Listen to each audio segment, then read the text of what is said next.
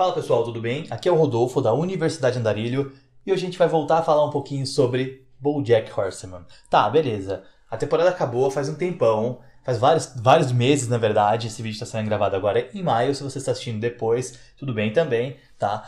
Mas enfim, por que eu demorei tanto para falar sobre isso? Por que eu não aproveitei que a série estava nos trends topics, que estava nas tendências, pra gente falar sobre ela logo e ganhar mais visualizações e tal? Bom, Todo mundo que acompanha o meu trabalho aqui na Universidade da Arilho sabe que o meu canal não é voltado para isso. O que a gente quer fazer é um conteúdo de qualidade.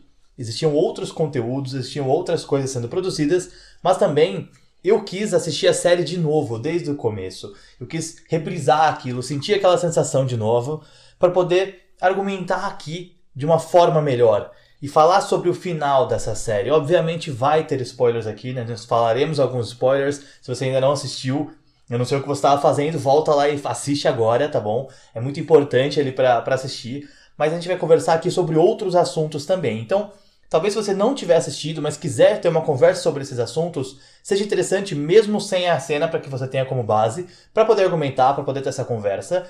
E talvez isso motive você a assistir essa série, porque o, o final do BoJack ele mostra, ele já é a prova viva pra gente de que essa série ela não tem um final bom ou ruim. Não tem como você classificar, ah, o final foi bom ou foi ruim.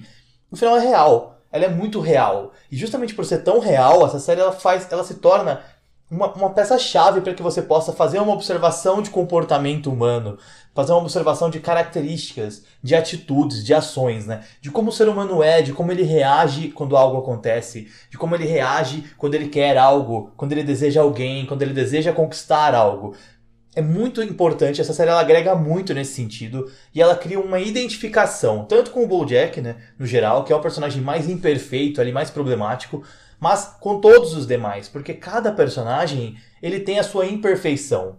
Ele é trabalhado ali na série para mostrar para você que as pessoas imperfeitas, elas também estão aí, como todos nós, e que não existe pessoa perfeita, né?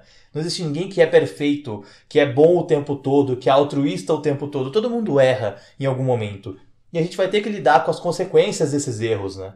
Então eu já falei sobre o Bojack aqui, eu falei sobre uma teoria autoral aqui do canal, que são as personalidades líquidas, né? Uma teoria da personalidade somada a Bauman, né? Com a liquidez das coisas, e usando o Bojack como base. E agora a gente vai falar sobre os finais, né? Que, o que, que essa série ensina pra gente com esse final de temporada? O fim, né? De um ciclo ele na verdade ele é um recomeço, né? Ele é um, um, próximo ciclo chegando, um próximo ciclo se aproximando. E todo ciclo ele chega ao fim.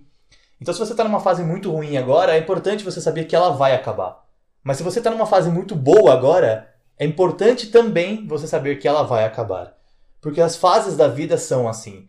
E os ciclos eles se repetem. Então você pode ter uma coisa muito boa agora e algo muito ruim na sequência, e algo muito bom depois também.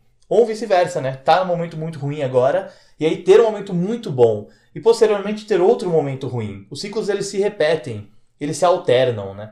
E a dificuldade pra gente é lidar com os ciclos que se encerram de maneira ríspida. Apesar de saber que eles precisam terminar para que um próximo ciclo se inicie, quando o ciclo termina de maneira brusca, sem que a gente tenha tempo de pensar né, que aquele fim, que aquele final estaria chegando, como uma demissão, por exemplo, que acontece inesperadamente, ou um fim de um relacionamento que acaba com um conflito muito grave, né, um conflito brusco ali, que afasta as duas pessoas que até então se amavam, né, até então carregavam um sentimento muito forte um pelo outro. Esse final brusco de ciclo é o que causa mais danos emocionais pra gente. Mas o final ele vai acontecer tá? Eu não tô tentando desmotivar ninguém a entrar no relacionamento ou procurar um emprego, não, tá? Por favor. É, mas assim, a gente tem que estar tá preparado para os finais da vida, para esses finais de ciclo dentro da vida, tá? Nem sempre as coisas boas são eternas. É importante saber disso.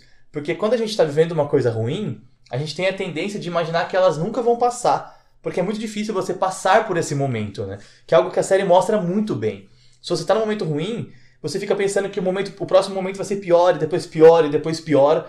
E não, a gente sabe que vai acabar. E acaba. E uma hora acaba, a gente começa a se sentir bem, a gente começa a enfrentar aquilo de uma outra maneira, a encarar aquele momento como um aprendizado, e a gente supera aquilo. Pode demorar, tem pessoas que superam é, um término de, de um ciclo, por exemplo, em cinco dias, em três meses, em um ano, em dez anos, entendeu? Cada um tem o seu tempo, cada um tem a forma de encarar aquilo diferente, né? Mas eles sempre terminam. E ao mesmo tempo que um ciclo ruim termina, um ciclo bom também termina. Então a gente tem que saber né, que nós vamos sair desse buraco do ciclo ruim, mas também saber que quando a gente está num pedestal, quando a gente está num altar, num ciclo muito positivo, isso também pode chegar ao fim. Para que a gente não crie um apego, é, não é ser desapegado 100%, tá? Tipo, ah, tanto faz para mim. Não, mas evitar de criar um apego que arranque você daquilo e te deixe, deixe parte de você grudada naquele ciclo. Você tem que seguir, né? Você tem que entender quando um ciclo se encerra, por mais que seja de maneira ríspida, porque um ciclo ele se encerra para que um outro ciclo possa começar. Então, para sua vida ter continuidade, para que você tenha mais possibilidades, mais oportunidades, mais tempo, mais vontade de mudar o mundo, de mudar a si mesmo, de ser alguém melhor, esse ciclo precisa acabar. E foi assim que a gente teve que lidar com o BoJack Horseman, por exemplo. A série teria mais temporadas, ela foi pseudo cancelada, né? Cancelada entre aspas ali no caso. Teve que apresentar um final um pouco mais rápido do que gostaria de ter feito, de acordo com os produtores. Porém, esse final ele foi muito bacana. Ele trouxe uma coisa muito legal pra gente, né? Então ele encerrou o ciclo. Né? Durante a série a gente vê o BoJack encerrando vários ciclos e começando outros. E ele ainda está num processo de melhoria. Ele ainda está num processo de evolução, né? num processo de ser alguém melhor, de diminuir as consequências dos atos nocivos que ele teve até então, das coisas ruins que ele fez, da pessoa ruim que ele foi. Ele está lidando com isso até agora. Mas ele encerrou aquele ciclo e ali encerrou a história que estava sendo contada para nós, né, espectadores, ali quem assistiu a série. E encerrar esse ciclo é o que dá possibilidade para que o BoJack possa seguir em frente, para que ele possa criar uma nova oportunidade de ser melhor, para que ele possa ser uma melhor versão dele, né? que ele possa ser uma pessoa melhor, um cavalo melhor, talvez. E é muito engraçado como uma série que tem um cavalo como personagem principal, ela pode fazer com que a gente se sinta tão mais humano, né? encarando aquilo e se identificando com aquilo. Isso é muito engraçado mesmo, mas é muito positivo ao mesmo tempo. Eu, eu sempre defendo, né, quando eu converso sobre BoJack, que essa série ela é feita como uma animação e não foi uma série feita com pessoas, porque os temas são tão pesados que a animação, a caracterização ali dos personagens como animais, assim, aquele clima de piada com Hollywood e tudo mais, tudo isso foi feito para amenizar os temas que são conversados dentro da série, para que a gente possa assistir aquilo, sentir o peso, porque as cenas são muito pesadas realmente, mas sentir de uma maneira um pouco mais branda, justamente pela caracterização do cenário, dos personagens, enfim, por aquilo que é apresentado, é, amenizar um pouco essa sensação. Mas ainda assim é muito importante que a gente perceba, então, né, que esse ciclo está encerrado. Esse ciclo da série né, encerrou para a gente e agora a gente tem que ter aquilo como base para poder aprender mais, usar aquilo que a gente recebeu da série, usar aquele aprendizado que nós recebemos da série e criar uma pessoa melhor a partir daquilo. E entender que aquele ciclo que se encerrou para o Bojack, de uma maneira ríspida, com vários acontecimentos da série, foram esses encerramentos eles foram necessários para que ele pudesse se tornar alguém melhor também. E a gente entende que os ciclos são passageiros. E se ele é passageiro, tudo aquilo que a gente está vivendo é passageiro, ele é repleto de possibilidades para que você tenha mais oportunidades, para que você abra mais portas, para que você encontre outras saídas, para que você aprenda as coisas, e em especial para que você tenha mais experiências, né? Para que você viva mais, que você tenha mais vida, acima de tudo. É para isso que os ciclos servem. Você vive um ciclo. E com essa vivência do ciclo, você se prepara para o que há de vir, para o próximo ciclo. Então, por mais que o momento seja muito difícil, você sabe que ele vai terminar e algo novo virá a partir dali. E se o momento for muito bom também, você sabe que ele realmente pode chegar ao fim, porque as coisas estão fadadas a terminar e que nós vamos continuar a partir dali. Mas vamos continuar como pessoas melhores. Continuando então aqui a nossa conversa sobre o final do BoJack Horseman, no final da série, a segunda parte da sexta temporada, a gente vai falar um pouquinho agora sobre a cultura do cancelamento, né? A ideia de você fugir dos seus problemas e não lidar com eles, né? Não conversar com aquilo, não tentar argumentar, não tentar defender a sua ideia, não tentar defender o seu ponto, simplesmente evitar aquilo. E a gente tem como base para essa conversa a carta da Holy Rock. Quando a, a Holy Rock manda uma carta para o Bojack e ela simplesmente desaparece da série, se você tiver um olhar menos atento, você pode até imaginar que é uma carta de suicídio. Mas não é. O que, que aconteceu ali? Que não foi mostrado, talvez para amenizar um pouco o impacto disso. Diante de todas as coisas absurdas que o Bojack fez, tanto para a Holy Rock quanto para as outras pessoas, né, mas que a Holy Rock presenciou, pela pessoa que ele se mostrou durante todo esse tempo, ela decidiu que evitar o BoJack seria a melhor coisa naquele momento. Ela estava num estágio da vida dela que ela precisava se dedicar àquilo, né? Ela estava estudando, ela estava construindo ali a, a, sua vida, né? Construindo as suas experiências, é, tendo contato com as pessoas, tendo contato com, com aquilo que causou trauma, né? Inclusive, né? Como a bebida alcoólica, como as drogas ali que no momento que ela viveu próximo ao BoJack. Então ela estava tendo essa vivência e esse momento da vida é um momento de construção muito importante, né? Então uma, uma criança, o que você molda em uma criança é algo que define a personalidade de um adulto. E o que você molda numa adolescência, ou um jovem adulto ali no caso, é aquilo que vai ser levado com ele pelo resto da vida. É a bagagem profissional dele, é a bagagem de aprendizados, é o, o que ela aprendeu na escola, os contatos que ela fez, a rede de relacionamentos, tudo isso vai impactar diretamente no adulto que ela será, que essa pessoa será. Portanto, por saber disso, né, a Holly Rock entendeu e achou melhor evitar, cortar qualquer tipo de vínculo de contato que ela tinha com o BoJack. Isso faz parte um pouco dessa cultura do cancelamento que a gente tem, né? Hoje, no, no mundo que a gente vive, como é muito conectado, todas as coisas são muito conectadas, quando uma figura pública tem uma atitude ruim, ou até mesmo não figura pública, até uma pessoa próxima a gente ali, é, essa atitude ruim, ela significa bloqueio. Então, por exemplo, se uma pessoa me causa algum mal, ou ela fala alguma coisa que diverge na minha opinião, eu não concordo com aquilo, eu não aceito aquilo, ao invés de argumentar, ao invés de conversar com aquilo, eu simplesmente bloqueio, bloqueio aquela pessoa. Eu afasto ela da minha vida, eu finjo que ela não existe. A tecnologia permite que a gente faça isso. É legal? Não sei. Não vou falar para você que é errado como um todo, porque eu acho que tudo que faz mal para você tem que ser evitado. Então, se aquilo está te impactando negativamente, realmente, está sendo muito ruim para você conviver com aquilo, está estressando, você está sendo motivo de estresse, está sendo motivo de, de problemas realmente, eu acho que não tem problema você se afastar de algo, entendeu? Tem pessoas que precisam superar uma, um término de relacionamento, por exemplo, se afastando da pessoa realmente, porque precisa desse luto, precisa viver esse luto dessa maneira, precisa ignorar a existência daquela pessoa para poder superar aquele, aquele acontecimento, né, aquele ocorrido. E tudo bem, mas o problema é que isso faz com que a gente também é, é, se afaste, se evite, né, no caso, como um todo, um problema que poderia ter sido resolvido, que a gente poderia lidar de outra maneira. Então, bloquear nem sempre é a melhor saída, mas pode ser uma saída importante, tá bom? As pessoas, nesse caso, né, por causa, devido a esse, essa facilidade do bloqueio, essa possibilidade do bloqueio, elas começam a ficar incapazes de praticar empatia. Porque se a pessoa tem uma opinião diferente da minha, eu não consigo entender o que ela está vivendo. E eu não vou fazer nenhum esforço para entender o que ela está vivendo. É muito mais fácil para mim afastar aquela vivência diferente da minha e fingir que ela não existe. Então, quando uma pessoa expõe uma realidade que eu não concordo porque eu não conheço, ao invés de praticar empatia e tentar me aproximar daquela realidade, tentar entender o que está acontecendo, tentar entender o que essa pessoa está passando, ou como ela está lidando com as coisas, como as coisas a afetam, né? mais propriamente dito, ao invés de tentar lidar com isso de maneira empática, eu simplesmente nego aquilo, eu sou negacionista, eu rejeito aquela opinião porque não faz parte da minha vida. E aí eu finjo que aquilo não existe, porque como não existe dentro de mim, não faz sentido que exista em outra pessoa. E é esse que é o problema da cultura de cancelamento, entendeu?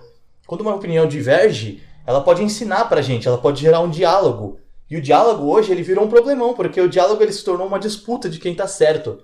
Você não entra no diálogo hoje, na maior parte das vezes, para argumentar e aprender com o argumento do outro para trazer a sua visão e encarar a visão do outro e somar isso para criar uma visão em conjunto, né? Uma visão que é muito mais real cá entre nós. Porque se eu tenho um ponto de vista e você tem outro ponto de vista, o, real é o que está no meio desses pontos de vista.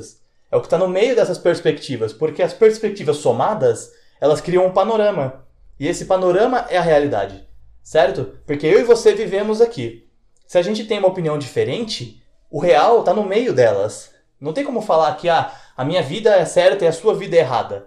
Ou a sua vida é certa e a minha vida é errada. É difícil a gente julgar, mesmo quando a pessoa está no crime. Ah, essa pessoa é criminosa, tá.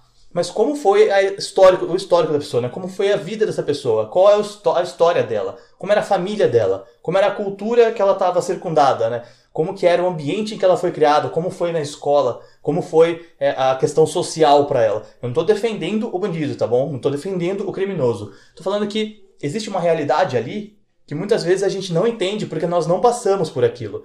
Então, se eu não, se eu não encarar isso de maneira empática, se eu não olhar para aquele, aquele ser humano, para aquela outra pessoa e acreditar que ali pode ter algo que acrescente em mim, que me ensine algo, eu entro naquela, naquela argumentação, naquele diálogo e transformo aquilo numa discussão, porque eu quero estar certo. Eu não quero aprender. Eu quero provar o meu ponto de vista. Eu quero ter certeza de que eu estou falando 100% de verdade, que aquilo que você está falando automaticamente é 0% de verdade, não 100% de mentira, que você está falando bobeira, que nada do que você tem para dizer agrega algo em mim, porque não me interessa, eu já não entro naquilo para argumentar. E se você traz isso uma, de maneira incisiva, se você quer realmente provar o seu ponto, eu apago você, porque você está discordando de mim. E não faz, não é interessante para mim que alguém discorde, você entendeu? É esse problema que a cultura de cancelamento criou. Então, eu acho que é sim muito importante que você se afaste de pessoas que fazem mal, de situações que fazem mal. Porém, é importante que você se posicione de maneira empática, que você entenda o ponto de vista do outro e entenda que entre o preto e o branco existem várias nuances, existem vários tons de cinza. Muito mais do que 50 tons de cinza, tá? Perdoem pela piada infame. Porém, existem vários tons entre o preto e o branco. Então não é certo e errado. É o certo porque eu vivi assim e o errado porque eu vivi assim. E aí, como é o seu? Como é o seu lado? Como é a sua visão? E como é a visão que a gente consegue construir dentro disso? E claro, quando eu falo sobre isso, eu não estou falando que a Holy Rock agiu errado. O Bojack ele realmente deu todas as razões necessárias para que qualquer pessoa se afastasse dele. Tanto que na última temporada, ao invés de finalizar, spoiler, tá?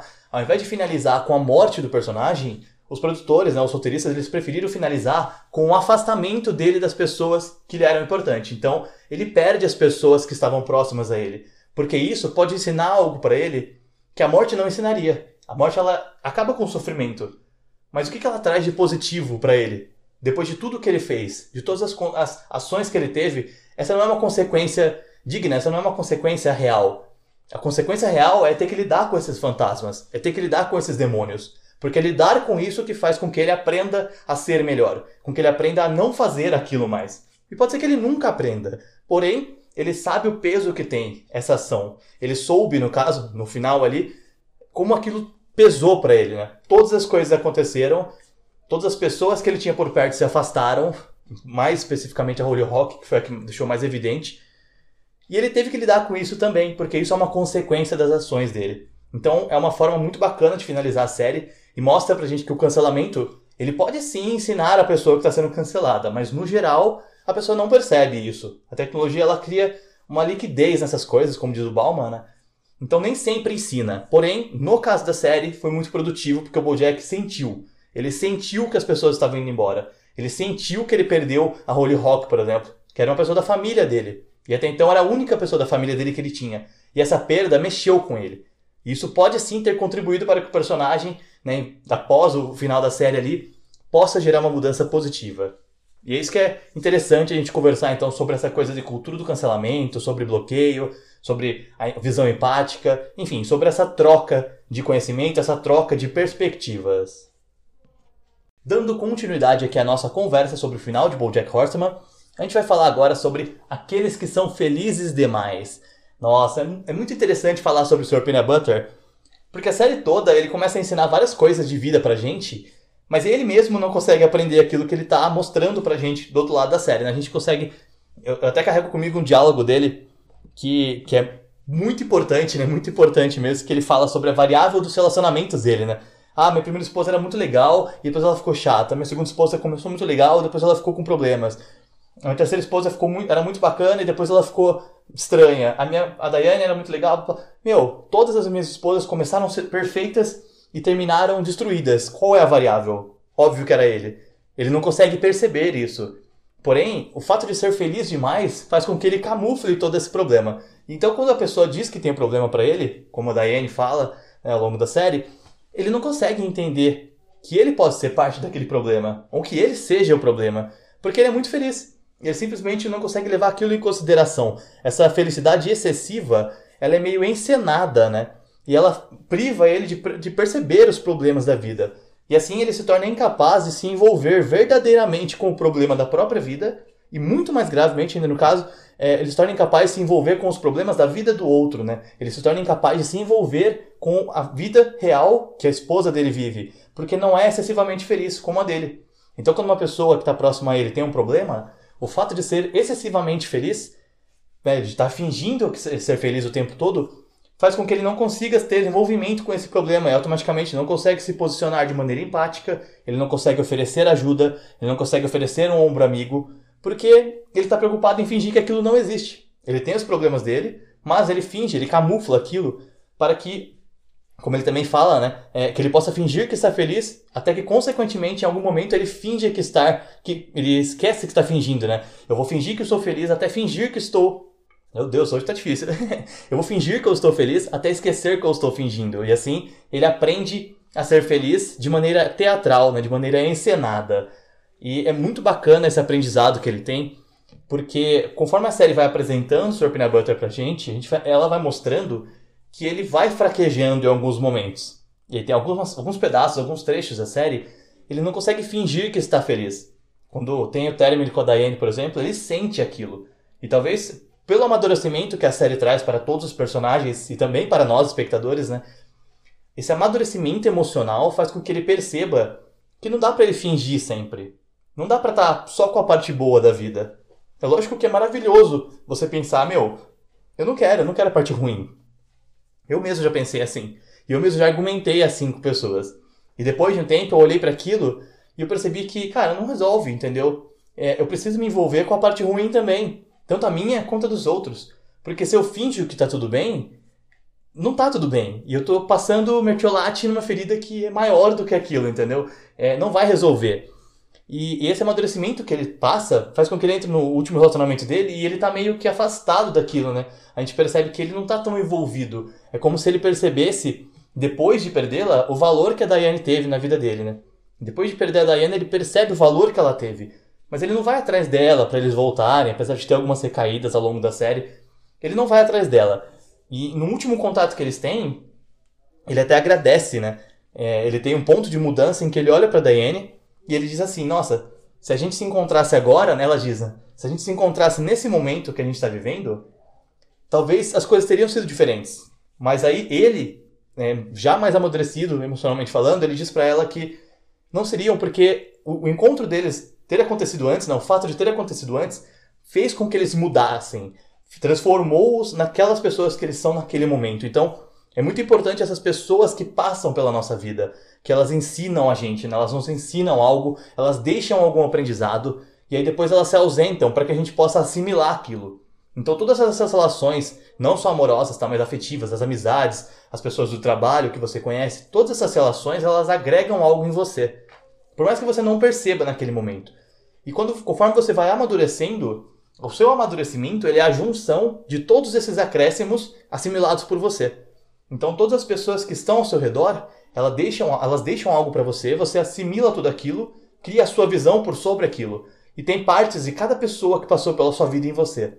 Então aquilo que você é hoje é resultado total mesmo de, da soma de todas as pessoas que passaram pela sua vida até então e você vai se remodelando, você vai se reconstruindo, desconstruindo e construindo novamente através das experiências que você tem a partir de agora também.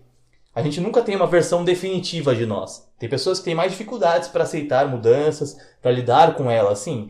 Porém, a nossa versão definitiva ela não existe. A única versão que é definitiva de nós é a versão que é enterrada, é a versão que é cremada. É a nossa morte, entendeu? mas até o último momento antes da nossa morte, nós estamos sendo remodelados pelas experiências que nós estamos vivendo diante dessas pessoas, com essas pessoas. Então, se eu tenho contato com cinco pessoas, essas cinco pessoas vão gerar uma média que sou eu. E vice-versa. Aquilo que eu faço pelas outras pessoas também acrescenta nelas, também faz com que elas mudem, também gera mudanças, gera impactos positivos e negativos nelas. Uma, uma atitude negativa que eu tenha pode fazer com que uma pessoa mude a forma de encarar mude o comportamento dentro de uma relação, mude o comportamento dentro de algum cenário específico que eu acabei de mostrar para ela. E uma ação positiva que eu tenho pode fazer com que uma defesa, um bloqueio que essa pessoa tem, um trauma, comece a se amenizar, porque ela começa a encarar aquilo de uma maneira mais branda. Ela começa a perceber que pode vir algo bom, de algo de bom naquele cenário, daquela posição, daquele momento. E aí ela começa a amenizar essa defesa. Então todas as ações que a gente tem na vida e todas as ações que as pessoas têm conosco, elas geram esse impacto. Não tem como a gente escapar disso, não tem como fingir que sempre tá tudo bem, não tem como fingir que é sempre feliz. A gente sempre está sendo modificado por isso. E é muito bacana ver esse amadurecimento no personagem, né? todas as esposas se afastaram sem que ele pudesse perceber como ele era. Menos a Diane. A Diane continua lá no final, mesmo depois de separados, depois de divorciados, e eles têm esse contato final para que ele perceba o quão importante foi estar com ela para o próprio amadurecimento. E para que ela perceba também o quão importante foi gerar esse amadurecimento nele, para que ela pudesse se amadurecer também, né? para que ela pudesse amadurecer também, aprender com aquilo, né? Ser uma Diane melhor, inclusivamente. Então é muito bacana. Eu acho muito legal a, o contato, né? o tato, a sensibilidade que tem ao apresentar essa história desse casal e desse ex-casal, né? E como a vida deles continua depois com outros parceiros, com tentativas diferentes de ser feliz, de encontrar felicidade, de encontrar o amor, mais brandos, eles entram mais a menos nos próximos relacionamentos. E isso é muito importante também, né? A gente não entrar de cabeça depois achando que nós temos que recuperar um tempo perdido. A gente leva aquele aprendizado e com esse aprendizado a gente tem que entrar de uma maneira mais branda. Nós temos que entrar sabendo o que está fazendo, a gente tem que entrar através da experiência. E não simplesmente achando que tudo vai ser rápido agora, justamente porque eu já passei por isso. É muito legal. Esse amadurecimento ele é crucial pra gente. E não só nessa questão de, de fingir estar feliz, de ser excessivamente feliz, como nessa questão de relacionamentos, de amores, de casamentos, de amizades. Toda essa questão, a série traz um amadurecimento muito grande pra gente. E é muito bacana poder aproveitar isso para poder ver tanto como os personagens melhoram, como eles poderiam melhorar e como nós podemos melhorar como pessoa. É muito importante perceber esses pontos, essas nuances, essas, esses detalhes sensíveis na história da série. Falando agora um pouco sobre aqueles que tentam ser aceitos, né? A gente tem aqui então o final, o desfecho do Todd. Nessa final de temporada, a gente vê que ele encontrou ali uma pessoa que também é assexual, né? Também é assexuada, e eles estão tendo um relacionamento que é diferente, obviamente, mas que eles estão se conhecendo, eles estão agregando né, um para o outro. E a gente vê que o Todd ele também começa a ter um amadurecimento. Então, como que era o personagem até então, né?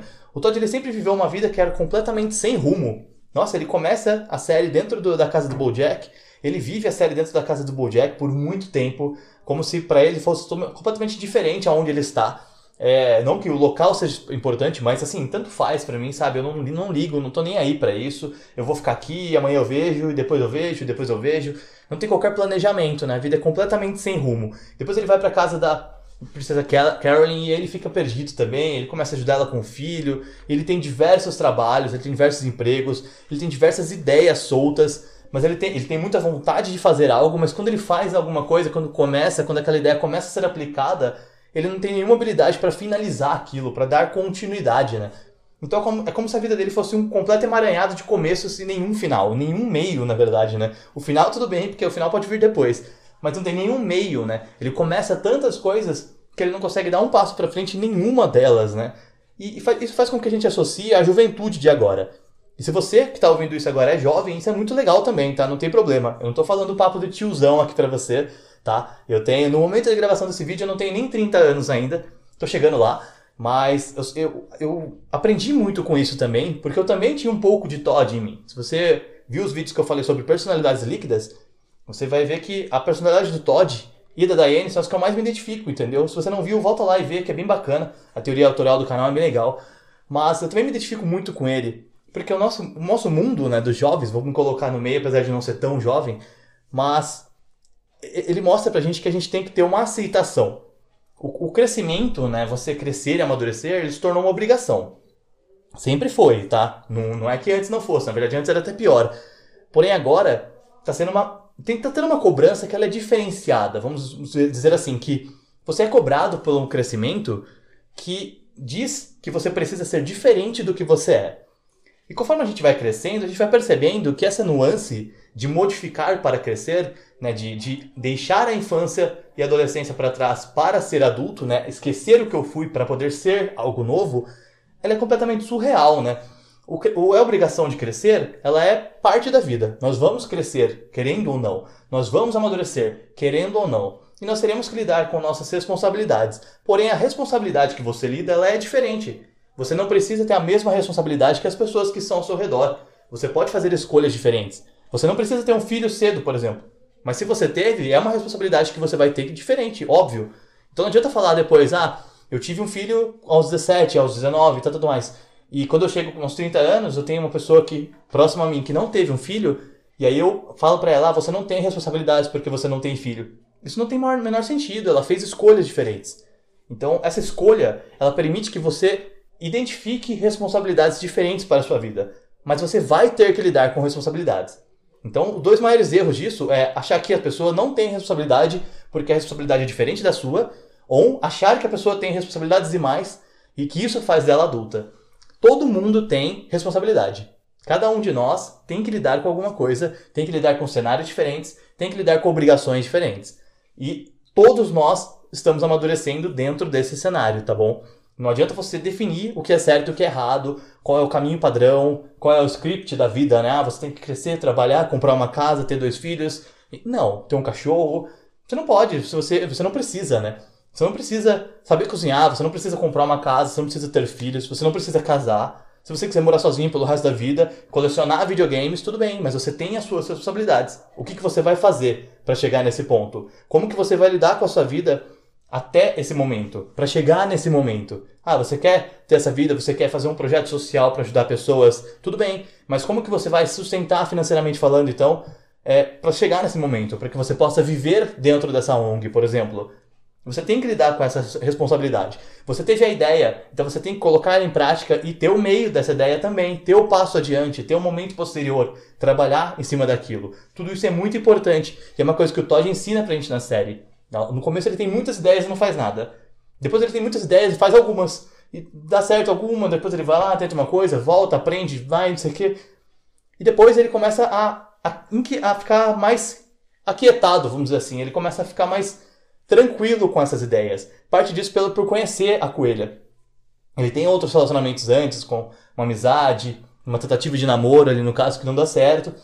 Mas quando ele conhece essa personagem, parece que ele tá mais sereno, né? O encontro com, com essa personagem da coelha faz com que ele sinta vontade de uma coisa diferente. Tem uma hora que ele, eles estão conversando, ele fala, ela fala para ele, né? Ah, tá na hora da gente morar juntos. E aí você percebe que ele sente aquilo.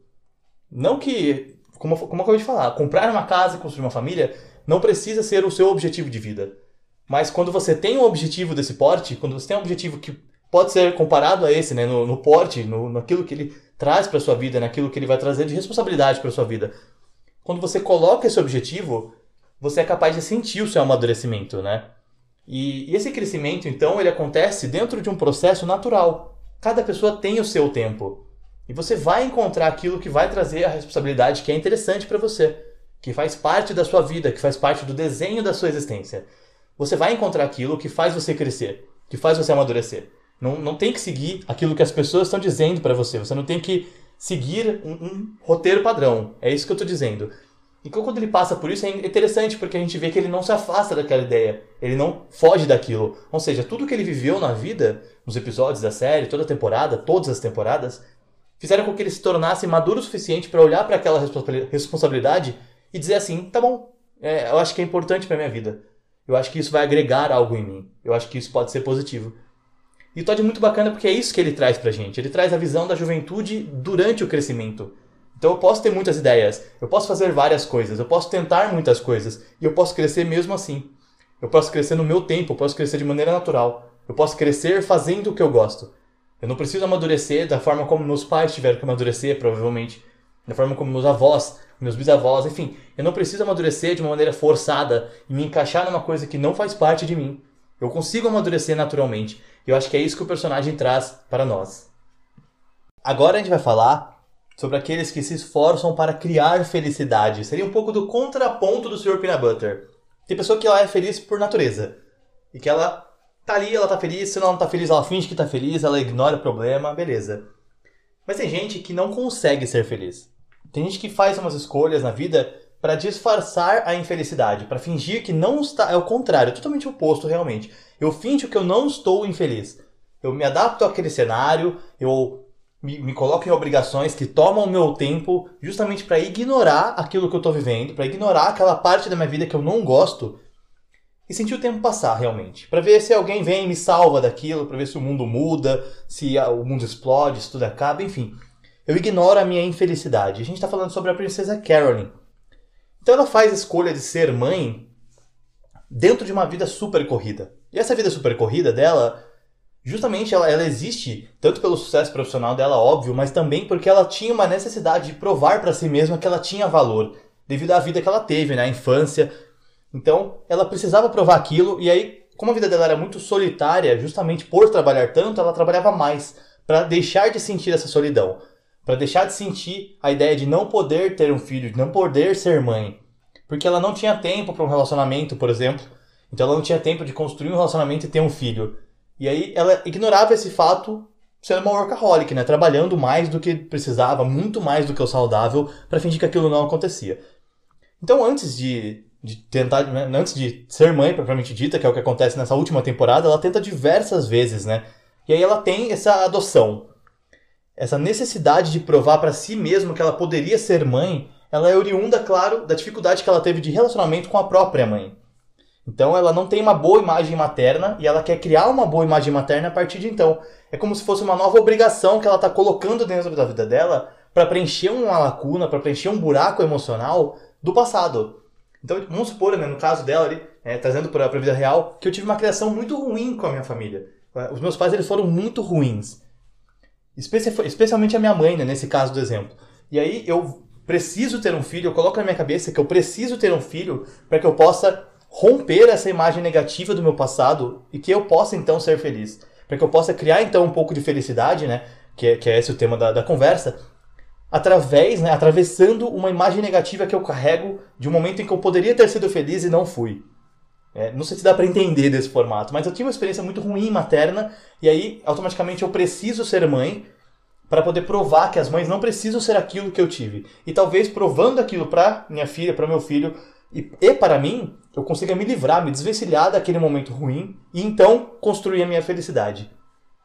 Difícil, é uma, é uma compreensão psicológica muito complexa, é um comportamento ali muito difícil de observar, porque essa, as dificuldades de uma família conturbada, né, elas acompanham você pela vida toda. Então, se você tem uma dificuldade familiar na infância ou na adolescência, ou quando você é jovem adulto, se a sua família tem dificuldades de relacionamento, se ela tem diversos problemas ali acontecendo, isso automaticamente impacta no seu futuro, impacta naquilo que você está construindo, não só pessoal, como profissionalmente também. Você tem a dificuldade de se posicionar melhor num trabalho, você tem a dificuldade de estudar, de ser alguém melhor, é, falando em, desenvolvimento pessoal profissional, porque aquela imagem ela acompanha você. Por isso que existe tanta terapia, por isso que tantas pessoas fazem tratamento psicológico, até psiquiátrico muitas vezes, para lidar com traumas passados, com experiências negativas da família. É tão difícil quanto superar a perda da família, quando é súbita, por exemplo. É algo que te acompanha, é algo que você tem que lidar. E é isso que a gente vê na personagem, né? Ela tá tentando tão desesperadamente criar felicidade que ela quer fazer todas as coisas ao mesmo tempo, né? É, tem, tem uma cena de um episódio que ela tá cuidando do filho e trabalhando ao mesmo tempo e aparece 300 Princesa Carolines fazendo tudo isso ao mesmo tempo. E a gente entende como é que é a rotina de uma mãe que trabalha muito, uma mãe executiva, uma mãe que, empresária, uma mãe empreendedora, uma mãe que está construindo um negócio, uma mãe que está atuando fortemente no trabalho, sendo mãe, especialmente de recém-nascido. E a gente vê como que é difícil para ela acompanhar todas essas coisas, mas que ela faz. Ela tá fazendo aquilo, ela se esforça, ela chega exausta e ela dorme e acorda no outro dia sem nem perceber que aconteceu aquilo. Ela tá completamente sem força, sem energia para mais nada, mas ela faz, ela consegue cumprir a própria missão. Aquilo faz parte da ideia dela de construção de felicidade, né? E para poder chegar nisso, ela precisou eliminar da vida dela a sensação de que ela não merecia, né? a sensação de não merecimento. Isso não está só na história dela, tem diversos outros personagens que, que têm essa sensação, como a Diane, mas isso também está em nós muitas vezes a gente tem uma sensação de não merecimento, de que eu não mereço aquela possibilidade, de que eu não mereço aquela felicidade. E aí eu tento construir uma felicidade artificial, porque eu não acredito que eu mereça aquela que eu estou vivendo. Você pode estar dentro de um relacionamento, por exemplo, com uma pessoa super bacana e você não consegue colocar na sua cabeça que você merece aquela pessoa, e aí você cria um merecimento artificial. Você cria uma felicidade artificial dentro daquele relacionamento. Porém, você não está feliz porque você não tem esse merecimento. E para a Priscila Caroline criar esse merecimento, ela precisou encontrar pessoas que mostrassem né, para ela que ela merecia muito mais do que estar tá ocupada. Que ela merecia muito mais do que estar tá trabalhando. Tem até um diálogo que ela tá lá assim: ah, eu tenho muitos clientes, estou trabalhando, meu filho pede isso, meu filho pede aquilo. E aí a outra mulher diz para ela assim: você tem que pensar no seu filho como um cliente especial. Por quê? Se você faz tudo pelos teus clientes, se você faz tudo pelo teu trabalho, que é a realidade dela, você tem que fazer tudo e mais um pouco pelo seu filho. Você tem que entender que ele é um, um cliente em especial. Ele é diferente na sua vida. Ele é parte integral da sua vida. Os seus clientes vêm e vão, mas o teu filho vai ficar. Essa pessoa, essa sua parte da sua família, ela vai ficar. E a construção de realidade, ela é feita quando a gente cuida com carinho, com delicadeza, com sensibilidade daquilo que fica. E eu não estou falando só de filho, não, nesse momento. Lógico que o personagem abre essa discussão pra gente, mas tudo aquilo que fica na sua vida é aquilo que você tem que dedicar mais atenção. Não adianta você dedicar muita atenção para um trabalho que é temporário e deixar de lado o relacionamento, deixar de lado uma amizade, deixar de lado a, a sua família. Entendeu? Aquilo é o que fica de verdade. Então quer dizer que eu abro mão do meu trabalho? Não. Ela nunca abriu mão do trabalho dela. Porém, é saber diferenciar essas coisas. É saber diferenciar o que fica. É saber diferenciar o, o fato de que a sua a felicidade construída, real, aquela felicidade que você vai sentir, ela vem daquilo que fica na sua vida. Ela vem daquilo que é permanente. Então pensa assim, falando de família nesse caso, não tem nada mais permanente do que família. Se você não conseguir construir uma relação positiva com a sua família, obviamente você vai construir relações positivas com outras pessoas, com outras situações, com outras coisas. E tudo bem também. Mas aquilo que tem de permanente na sua vida é o que realmente vai trazer felicidade. E não tem problema se não tiver nada de permanente na sua vida. Você sempre tem a, a possibilidade de criar algo permanente, de encontrar algo permanente, de encontrar alguém. Isso vai acontecer com o tempo. E aí você transforma esse algo, esse alguém, essa pessoa, essa situação, essa coisa, no seu cliente especial. E eu queria destacar um ponto aqui dentro dessa conversa, que é o reaparecimento do Judá. Ela, a gente tem um personagem na série que é o Judá, que ele é tão trabalhador, ele é tão, tão workaholic quanto ela. Ele é o cara que tem ideia, ele é o cara, ele representa o empreendedor do Vale do Silício, né, recente. Cara que anda de bicicleta, o cara que tem uma banda, o cara cabeludo, beleza. O personagem é super estereotipado ali, mas tá, é legal porque ele agrega esse humor, mas ele também agrega a, a ideia de que ele vislumbra o trabalho dela e ele admira ela, né? Ele não quer que ela pare de correr, ele quer correr junto com ela. Eu acho que é esse o ponto dessa felicidade construída. Não procurar alguma coisa que faça você acelerar e não procurar alguma coisa que faça você desacelerar. Você tem o seu ritmo e você vai encontrar alguém ou algo para ser permanente na sua vida porque vai acompanhar você. Esse algo ele vai ser permanente porque ele vai estar ao seu lado. Essa pessoa ela vai ser permanente porque ela vai correr com você, não contra você. Ela não vai te interromper, ela não vai te empurrar, ela vai te acompanhar. E é isso que o Judá representa para a Princesa Carolyn. Então, depois que ela alcança o objetivo dela, que ela acha que agora ela vai ser feliz, aí ela tá plena, aí ela se sente bem a ponto de acreditar que ela merece aquela oportunidade. E aí ele faz com que ela sinta esse merecimento. Então esse encontro dos dois, esse reencontro dos dois, mas com essa visão, é muito bacana. Porque mostra pra gente que mesmo a personagem que não acreditava em nada que merecia essa felicidade, ela amadureceu essa ideia e se desenvolveu para chegar até esse momento. Então o reaparecimento de Judá é muito importante para o arco da personagem e traz esse entendimento pra gente, né? O importante não é encontrar as pessoas que param de correr. O importante é encontrar a pessoa que corre junto com você. Falando um pouco agora então sobre as feridas emocionais que não sangram, a gente tem ali então o Bojack e a Diane, que eles continuam lutando, né? Especialmente a Diane, vamos falar um pouco sobre ela agora, que ela está enfrentando ali a depressão, né? Ela está dentro de um relacionamento que parece tão legal para ela, muito bacana, apesar de ter começado meio conturbado na série. E mesmo assim, ela, ela, ela parece mais. É, ela engordou ali no caso por causa dos remédios, por causa do tratamento, por causa da dificuldade de lidar com aquilo. A gente sabe, desde o início, a Diana é uma personagem muito complexa. Ela é muito difícil porque ela é, ela é boa e ela quer ser boa. E é muito difícil ser bom nesse mundo. Então, quando você escolhe ser bom, porque é uma escolha, é, apesar de ser da sua natureza, ainda é uma escolha, porque a gente pode ser bom naturalmente e escolher não ser bom porque o mundo cobra isso, porque o mundo te empurra para essa escolha. Porém, quando você escolhe ser bom, que é a melhor escolha, tá? Por mais difícil que seja, você vai sofrer. Inevitavelmente você vai sofrer, porque ser bom tem um preço. Da mesma forma que tem um preço você ser livre. E como a gente fala sempre aqui no canal. E essa dificuldade de ser boa, lidar com as consequências de ser boa, faz com que a Daiane entre nessa depressão profunda, porque ela quer mudar o mundo, ela quer trazer impactos positivos, ela quer fazer diferença, ela quer acabar com a desigualdade, ela quer acabar com os problemas sociais, ela quer acabar com fome, com pobreza, ela quer acabar com tudo aquilo e ela não tem poder, só ela, para fazer isso. E isso custa muito para ela emocionalmente, né? E é em virtude disso que ela chega nesse estágio de depressão. ela tá vivendo um relacionamento que é bem mais leve, né? E o parceiro dela, no caso, ele aceita a dor dela.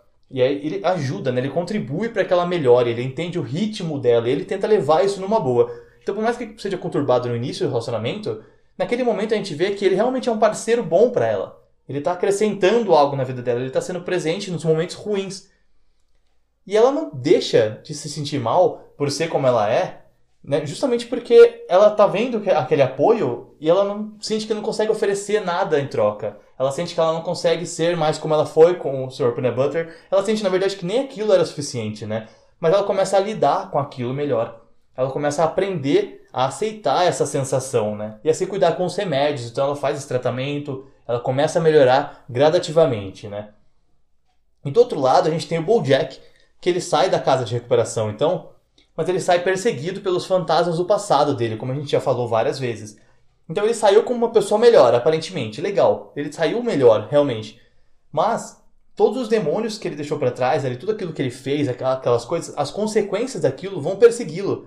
E aí é aquela hora que a gente vai ver que o, o fantasma do passado encontra ele e obriga o Bojack a enfrentar as consequências daquelas ações. E aí a gente vê que não necessariamente ele conseguiu superar o passado. Ele estava trabalhando para criar um novo Bojack, realmente. Mas ele não lidou com aquilo. Ele não lidou com as coisas ruins que aconteceram. Ele simplesmente ignorou todas elas e deu um passo para frente.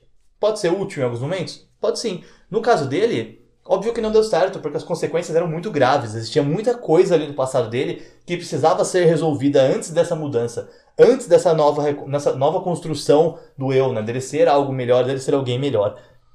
E o preço, né, as consequências, ali no caso, o valor cobrado por elas, começa a ser alto demais.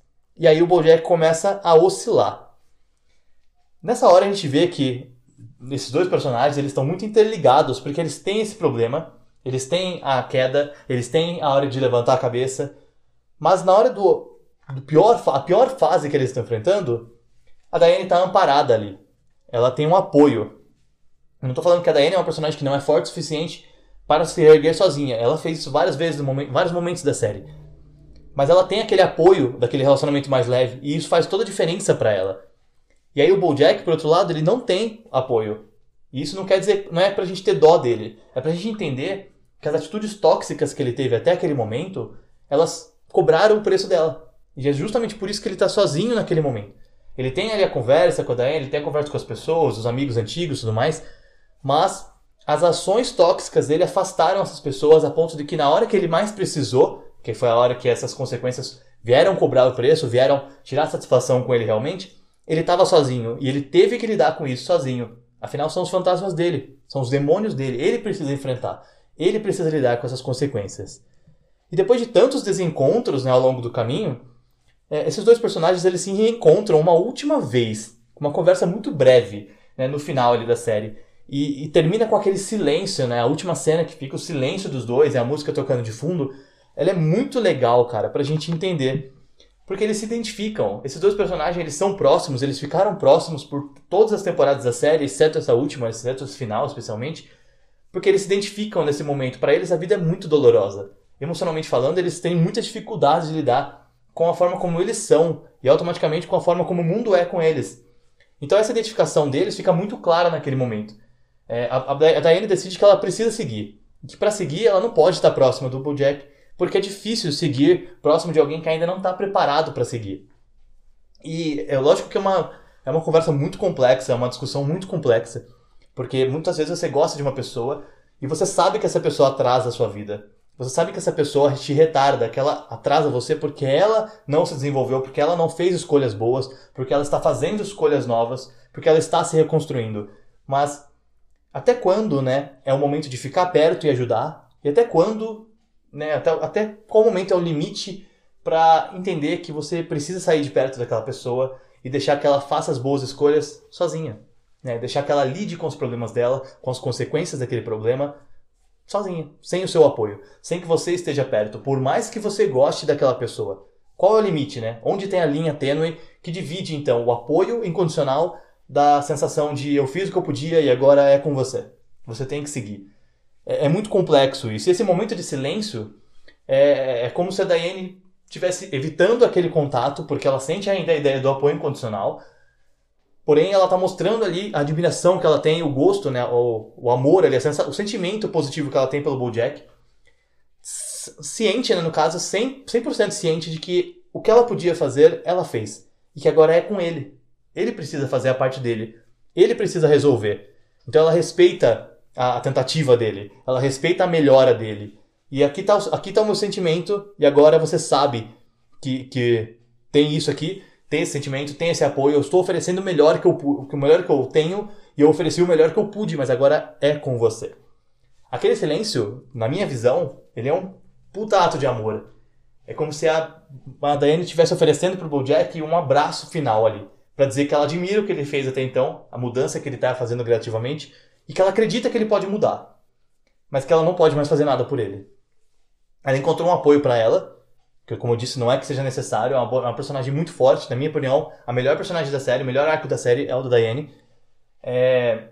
E ela consegue fazer essa reformulação, e na hora que ela oscila, ela tem uma presença próxima ali que é muito agradável para ela. Pode ser eterna? Talvez não. A gente sabe que ela também tem muitos momentos complexos e que talvez ela haja de maneira errônea em algum momento. A série acaba, mas a gente sabe que não é um final feliz para sempre. Nada é feliz para sempre. Mas a gente entende que ela teve esse apoio, que o Bojack está lidando com, com a falta desse apoio por causa das ações dele. Então, esse ato de silêncio para mim foi uma, uma baita prova de amor ali, do vínculo dos dois personagens, que se identificam tanto, e a gente olha para aquele momento, a gente olha para os dois personagens separados e unidos ali naquele momento, e se identifica muito com eles, porque todos nós somos imperfeitos, todos nós estamos sujeitos a estar na posição da Diane ou do Bojack. Todos nós estamos sujeitos a lidar com ações, com consequências, com fantasmas, com demônios, com o passado, da mesma forma que os dois estão lidando. E nós vamos ter que enfrentar aquilo tendo apoio, como a Diane está enfrentando, ou não tendo apoio, como o Bojack está enfrentando. E paciência. Isso faz parte da vida, é o nosso ciclo. E como eu falei lá no começo, quando um ciclo chega ao fim, é para que outro comece. Então, a gente tem que deixar esse ciclo acabar. Por mais que seja acompanhado ou que seja solitário, seja sozinho, que eu esteja enfrentando tudo aquilo sem a companhia de alguém, nós somos capazes de sobreviver, nós somos capazes de nos adaptar, de enfrentar esse novo ciclo, de melhorar para poder ser mais forte, no caso, para lidar com ele. De qualquer uma das duas maneiras. Mas eu queria destacar a importância que essa, essa cena final tem para a série, tem para essa observação comportamental e tem para essa ideia dos personagens, né? O desenvolvimento final dos personagens. Eu acho que não tem ato de amor maior do que você oferecer apoio, mesmo que distante, a alguém que precisa daquilo, mas que precisa estar sozinho também. É como lidar com alguém dependente químico, com uma pessoa que cometeu um crime, uma pessoa que fez uma, teve uma traição, fez uma, traiu alguém dentro de um relacionamento, de um casamento. É, é, são problemas gravíssimos, são coisas gravíssimas que elas não podem, você não pode passar pano naquilo, mas você tem que entender que essas pessoas são seres humanos que elas têm a oportunidade, elas têm a possibilidade, elas têm o dever cívico, social, humano de melhorar, de olhar para aquilo, entender o que aquilo causou, aceitar a consequência daquilo. Né? Não precisa perdoar uma traição, não precisa perdoar um assassino, não precisa perdoar, perdoar que eu diga assim, ah, tá tudo bem, passa pano, passa a mão na cabeça e fala, vai viver de novo. Não, não é perdoar e fingir que não aconteceu. É entender que aquilo aconteceu e permitir que a pessoa lide com aquilo e melhore. Eu acho que é isso que é crucial para a sociedade, para o ser humano como um todo. Você ter esse momento de silêncio em que você respeita aquela pessoa pelo ser humano que ela é, independente das ações, mas que você sabe que aquelas ações tiveram um preço, tiveram um custo e que ela vai ter que lidar com aquilo sozinha. Para finalizar, nós vamos falar aqui sobre o que eu acho que é o ponto principal da série, que é a morte do velho eu. A eliminação daquela pessoa que eu fui, né, daquele ser humano que eu fui, no caso daquele cavalo, né, que o Bojack foi, antes desse ponto, né, desse ponto de virada, que é o final da série. No penúltimo episódio, a gente tem um episódio todo voltado para uma cena em que o Bojack quase morre. Desculpa aí, gente, eu avisei que tinha spoiler desde o começo, mas, de novo, spoilers aqui, tá? Então o Bojack, ele, tem, ele sofre um acidente que é uma mescla de suicídio, né? Como se ele tivesse feito aquilo propositalmente, apesar de estar completamente alcoolizado, né? Então ele tinha ficado afastado, estava sóbrio há muito tempo, e aí ter contato com as drogas de novo ali, ele faz com que ele caia ali na piscina, porque talvez inconscientemente o que ele mais quer na vida é acabar com a própria vida, para não ter que lidar mais com aqueles fantasmas. E aí a gente tem esse penúltimo episódio que muitas pessoas mesmo dizem que gostariam de que a série tivesse acabado ali, com a morte do personagem. Eu particularmente acho que não. Eu acho que a série acabou super bem. Mas, ainda assim, eu presto um puta respeito para esse episódio, porque eu acho que esse penúltimo episódio, ele é o mais importante da série. Por mais que ele não seja o final, que tenha um final diferente, eu acho que ele é o que mais agrega conteúdo na série para o arco do Bojack, no caso, né? Para o personagem principal. Porque ali, o Bojack, ele reencontra todas as pessoas que passaram pela sua vida no momento, é, naquele momento que ele está desacordado, no caso, e, exceto o seu pai ali, né, que está substituído pelo Secretariat, mas ele encontra as pessoas que morreram nessa história. Ao longo dessas temporadas, assim, no caso, nessa história que a gente acompanha, que a gente acompanha do personagem, ele encontra todas as pessoas que morreram.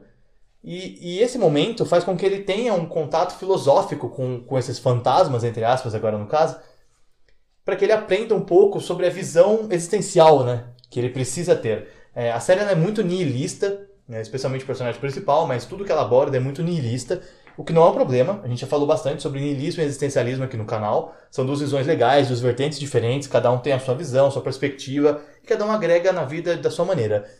Mas nesse final, ele tenta trazer um pouco de existencialismo, porque o Bojack estava completamente desenganado já. Então essa cena filosófica existencial, ela faz com que esses personagens que já estão mortos falem um pouco sobre o arrependimento deles, né? Sobre aquilo que eles agregaram na vida, sobre o que eles fizeram, o que eles deixaram, né? E esse conflito de argumentos, de discussões ali, faz com que o Bojack comece a refletir se realmente ali é a morte dele, se é o fim para ele, né? Ah, não tem como voltar, não tem como evitar. Você vê que ele tá meio preocupado, é, ou seja, ele começa a valorizar um pouco mais a oportunidade do viver, né? E aí, cara, o ponto alto da série, meu, dentro desse episódio, que para mim é o mais importante, como eu disse, o ponto alto, que é o poema, cara, o poema do salto, salto de suicídio do Secretariat, né? O, a vista do meio para baixo. Cara, eu queria falar um pouquinho sobre esse poema, até, eu até arrepio aqui para gravar, é muito importante falar sobre isso, porque esse poema ele tem três partes e cada parte tem uma perspectiva, né? Então, é, terceira pessoa, segunda pessoa, primeira pessoa, como se tivesse uma contagem regressiva 3, 2, 1 do tempo da queda do Secretariat até a morte iminente, ele no caso, quando ele se suicida. E esse nome, né, a vista do meio para baixo, ele diz respeito ali no caso ao meio do salto. Depois que ele se joga, quando ele está no meio do caminho, diante da morte, é a hora que ele tem clareza. É a hora que você consegue enxergar, propriamente dito ali no caso, o que você fez, né? Que você consegue entender com clareza, com naturalidade aquilo que você acabou de fazer e que é um ponto que não tem retorno mais. E aí talvez naquele momento, que é um ponto de equilíbrio, né, a vista do meio para baixo, a pessoa percebe que ela poderia ter feito outra coisa. Existia outra possibilidade, mas naquele momento não tem retorno. Então naquele, naquele local do meio para baixo, você consegue olhar para a sua vida, olhar para a tua história, olhar para o teu passado, olhar para todas as coisas que fizeram com que você fizesse aquilo, né, no caso do poema, no caso do Secretariat, do suicídio, olhar para todas as ações, todas as histórias da sua vida que causaram aquela consequência, né, que criaram aquele momento de suicídio, e aí naquele momento você percebe que nada daquilo justifica o que você está fazendo. E eu acho que essa visão existencial que é muito importante de se carregar, por mais que você encare o mundo de maneira nihilista. Esse ponto do existencialismo, dessa visão do meio para baixo, é importante porque tem muitas pessoas que tentam suicídio e que, que sobrevivem de uma queda assim, e elas dizem que nesse ponto do meio, é por isso que a série aborda isso, inclusive, esse ponto do meio da queda é a hora que você tem mais clareza, é a hora do mergulho, né, como canta Humberto Gessinger no do Havaí, que você percebe que poderia ter feito algo diferente. E aí você passa a dar um pouco mais de valor para sua vida, por mais que você saiba que tem apenas alguns segundos. E aí que bate o arrependimento e você se arrepende daquilo que você fez, você sofre por aquilo antes de que acabe, antes que acabe. Você vê que talvez aquela ação que foi desesperada, que foi impulsiva, que foi intuitiva porque você acreditava que acabaria com o teu sofrimento, ela na verdade trouxe muito mais sofrimento para você naquele momento da queda, porque você entende que não tem mais volta. Então esse poema, cara, é o ponto alto da série. Porque eu acho que aquilo, aquele momento, escutar aquela, aquela frase, esse episódio todo, como um todo, na verdade, claro, mas especialmente esse poema, foi a hora que o velho Bojack, né, o Bojack antigo, a outra versão do Bojack, ela morre. E é isso que a gente está falando nesse vídeo, esse é o ponto crucial dessa parte da conversa. A gente tem que morrer em vida para que a gente possa renascer com uma nova visão. Você vai mudar. A gente tem uma mudança na vida que ela é gradativa, né? Um processo evolutivo gradativo que acontece frequentemente, acontece com constância. Então, nem sempre a gente tem uma mudança brusca. A maior parte das vezes, a nossa mudança ela acontece todos os dias. E ela é branda, a gente não sente aquilo, mas a gente sabe que está mudando. A gente sabe que os nossos pontos de vista são alterados, que contato com outras pessoas, com outras visões, isso afeta a gente, obviamente, e que tudo isso vai agregando algo em nossa vida. Nós vamos aprendendo a lidar com aquilo, nós vamos mudando a nossa perspectiva, né? Só os tolos não mudam de opinião. Então, a gente que se abre para aquilo, a gente encara a vida com uma inteligência, encara a vida com uma sensibilidade maior, e isso automaticamente faz com que a gente tenha essa mudança gradual, nessa mudança gradativa. Mas quando você precisa de uma mudança brusca, você precisa morrer em vida. Você precisa tirar aquela forma anterior, o velho eu, e fazer com que ele passe por aquilo que o Bojack passou. Colocar o seu velho eu para entrar numa, num local em que ele tenha que se encontrar com as coisas que fizeram com que ele seja quem for. Com que ele seja quem ele é naquele momento. E quando ele tem esse contato, quando ele se encontra com aquilo, você tem a possibilidade de exterminar por completo aquilo. É um processo muito penoso, muito danoso, muito difícil, complexo emocionalmente falando, psicologicamente falando. Porém, muitas vezes é necessário para que você saia de um momento de dependência, de codependência, para que você saia de um relacionamento abusivo, para que você saia de uma dependência química, para que você saia da, da vontade de cometer suicídio, de matar alguém, de fazer um ato muito brusco. Esse, esse tipo de ação, esse tipo de pensamento, ele precisa dessa mudança brusca para que você evite de se tornar aquela pessoa que o seu velho eu está construindo. E que agora você, nesse momento, sendo quem você é nesse momento, para que você possa reconstruir o eu, né? Então a gente encara que o, o Bojack velho morreu naquele momento e que ele volta para a vida, né? ele, ele é encontrado e é salvo como um novo Bojack. Isso quer dizer que ele vai ser melhor? Com toda certeza? A gente não sabe. Tem muita coisa da personalidade do Bojack que é natural para ele. Que não é legal, que é tóxico, que é completamente desagradável e é natural.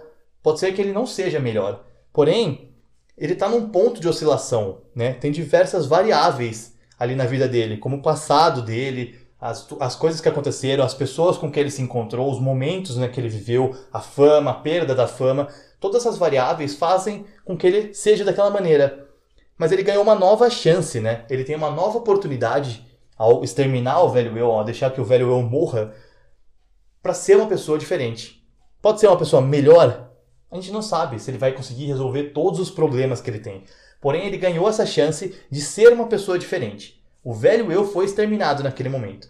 O velho Bojack. E aí ele tem a possibilidade de se recriar, se co-criar, né? Encontrar novas pessoas, encontrar novas experiências, viver mais coisas da vida e se permitir ser moldado por elas, ser reconstruído por elas. Eu acho que é essa parte que é muito importante da série. Todos nós temos a possibilidade de fazer isso. Aceitar isso, entender isso é muito bacana. E aceitar os fantasmas do passado, que é uma coisa que ele teve que fazer, tentar ser mais do que ele foi antes, né? Lidar com as consequências das suas ações, tudo isso é crucial para que ele se coloque em um caminho novo, para que ele possa viver uma vida diferente, para que ele possa aprender com aquelas ações, aprender com aqueles resultados e poder modificar o seu caminho. Ele vai recuperar o que ele teve antes? Muito provavelmente não. A gente vê que a série acaba com todos os personagens que foram próximos a ele um pouco distantes.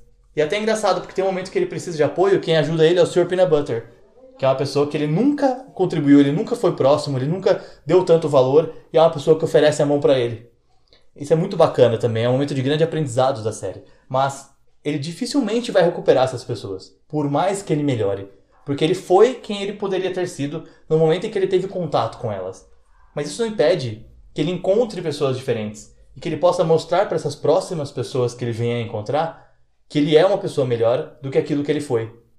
Que ele não é mais aquele velho Bojack, porque o velho Bojack morreu. E ele tem então a oportunidade de se reconstruir como pessoa. Eu acho que essa ideia de reconstrução, né, de se desconstruir para se reconstruir, se remodelar de acordo com as possibilidades, que é a principal lição da série, que faz com que a gente se identifique tanto com os personagens e que a gente perceba então que nós também temos a possibilidade de mudar, de exterminar um velho eu, um velho hábito, um velho pensamento ruim, exterminar aquela visão defasada, antiga, suja que nós temos, imunda dentro de nós, para poder criar uma possibilidade de mudança, né? abrir uma porta nova, abrir a mente, abrir os olhos, encontrar um novo horizonte para seguir. Então é isso. Eu espero que vocês tenham gostado dessa série, sete episódios ali sobre conversas de BoJack, sobre o final do BoJack Horseman. Peço desculpas pela demora, não ter gravado no momento oportuno, no momento mais próximo ali da série, mas eu precisava ter uma reflexão melhor e observar de novo a série para poder falar sobre ela. É uma série que é muito importante, uma das minhas favoritas, se não a minha favorita, acho muito provável, mas que ela traz muito dessa visão de mundo para que a gente possa observar comportamento humano, variáveis de comportamento, que são assuntos que eu sempre trago aqui para o canal, que eu adoro abordar, são coisas que me interessam muito. Portanto, é uma série muito bacana mesmo, que eu usei bastante no canal e talvez possa vir a aparecer novamente em alguns outros vídeos. Enfim, se vocês tiverem ideias, podem comentar também, tá bom? Mas eu agradeço muito pelo apoio de todos vocês, por todo mundo que pediu por esse conteúdo na época e que eu não trouxe, mas que agora está aqui. Eu espero que vocês gostem. Eu desejo que todos vocês tenham aprendido tanto quanto eu aprendi assistindo essa série. Se não assistiram ainda até o final, assistam, ela é muito boa. Se já assistiram, reassistam. Quando você vê pela uma segunda, por uma terceira vez, você tem uma perspectiva diferente. Se você tiver tido essa conversa aqui comigo, eu acho que a perspectiva vai ser diferente ainda também, é mais diferente ainda porque você vai encarar aquilo de uma outra maneira, você vai encarar aquilo com uma perspectiva de uma outra pessoa, de um outro projeto, de uma outra fonte, e aquilo você cruza essa informação, conflita e aprende mais com elas. E se, qualquer coisa que vocês queiram compartilhar aqui conosco, comentem aqui também, tá? Curtam o, o vídeo, compartilhem, deixem seu gostei, se inscrevam no canal se ainda não for inscrito. Mostre isso para as pessoas que você acha que teriam interesse de falar sobre isso também, que poderiam ser impactadas positivamente por esse tipo de conteúdo. E eu espero que vocês tenham gostado bastante, beleza? Muito obrigado pela companhia, pessoal, e até a próxima!